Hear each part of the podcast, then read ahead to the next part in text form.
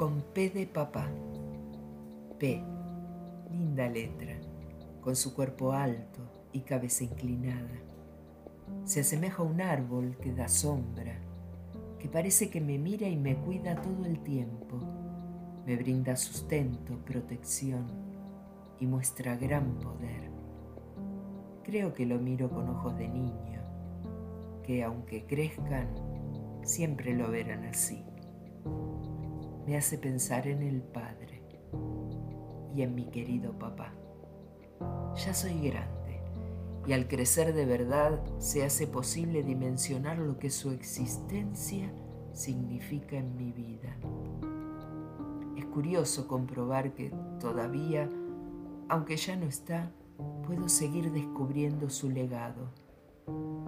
Cuando somos capaces de aceptar su naturaleza, y decidimos conservar lo bueno y lo que nos hace felices, soltando y disculpando lo que no fue tan así, y asumimos que también cometemos errores, es que hemos madurado.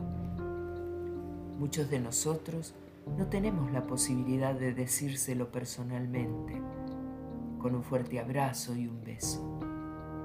Aún así, tendremos la certeza de que nuestro mensaje y sentimientos acariciarán su alma.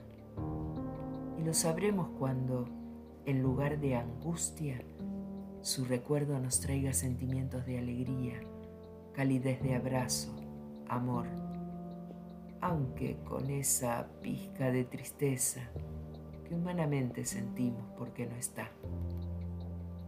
En ese momento estamos listos para transmitir a nuestros hijos el legado que hemos recibido.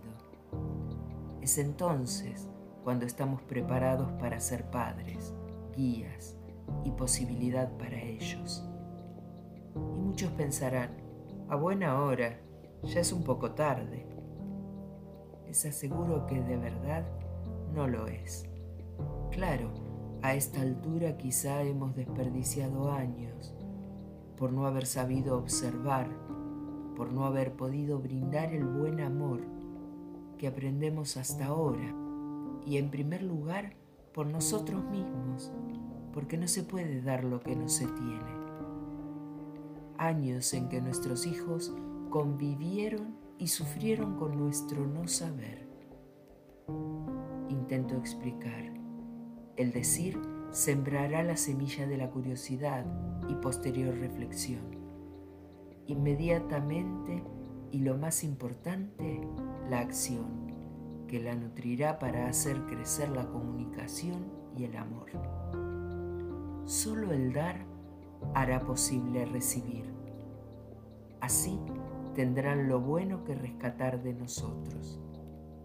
Si observan y eligen este legado, podrán transmitirlo a sus hijos antes de lo que pudimos hacerlo con ellos y se armará la cadena, y esa onda de amor llegará cada vez más temprano a las futuras generaciones, y el mundo será un mejor lugar para vivir.